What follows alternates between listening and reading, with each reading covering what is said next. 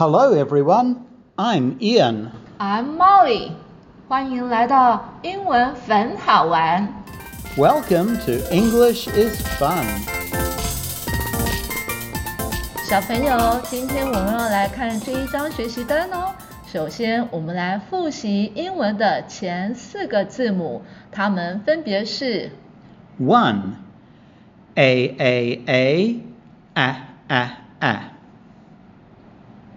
2. B, B, B, B, B, B. 3. C, C, C, K, K, K.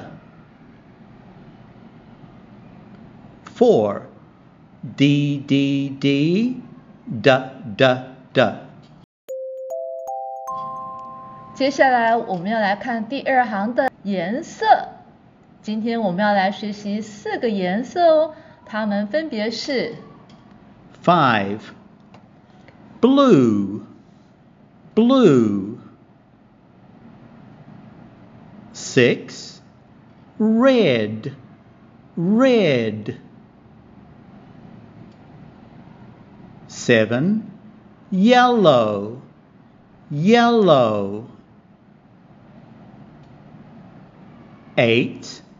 Black, black. 好，Teacher Ian，我们已经二年级喽，我们现在要来学习如何拼字。So Teacher Ian, how to spell the color? Would you please spell those colors for us? Number five, blue. B L U E. Blue.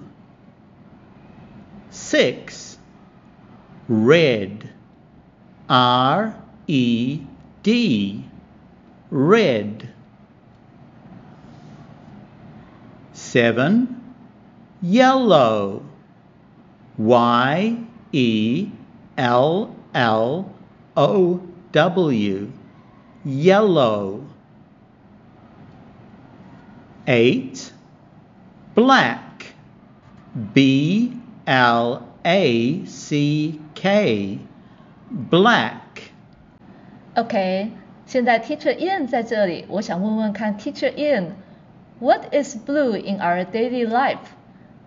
Teacher Ian, can you give me some examples? The sky is blue. Teacher Ian just said，他刚才说天空是蓝色的，The sky is blue。那 Teacher Ian，What is red in our daily life? The apple is red. Teacher Ian 刚才说 The apple is red，苹果是红色的。那 Teacher Ian，What is yellow in our daily life?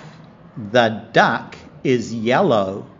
The duck is yellow，呀呀呀，快快快，是黄色的。OK，Teacher Ian，What is black in our daily life? The pencil is black. Teacher Ian 刚才说 The pencil 铅笔 is black，小朋友你都听懂了吗？OK，Teacher Ian，我们现在要进入最下面的一个部分，每周一句。这一周我们要学习的句子是什么呢？我们要来问问看别人的名字是什么？你叫什么名字？What's your name?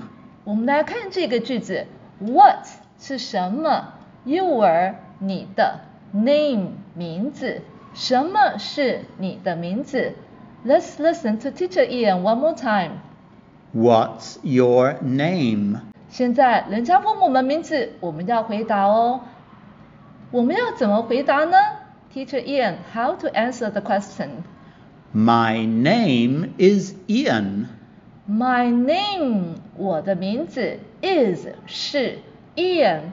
My name is Ian，我的名字是 Ian。小朋友，你听懂了吗？那如果是 Molly 这句话，我会怎么回答呢？My name is Molly。My name is Molly。小朋友，现在请你把你自己的名字写在空格里面，记得名字的第一个字母要大写哦。就是要尊重名字的本人，名字的第一个字母要大写哦，然后句子的尾巴要再加一个小点点哦。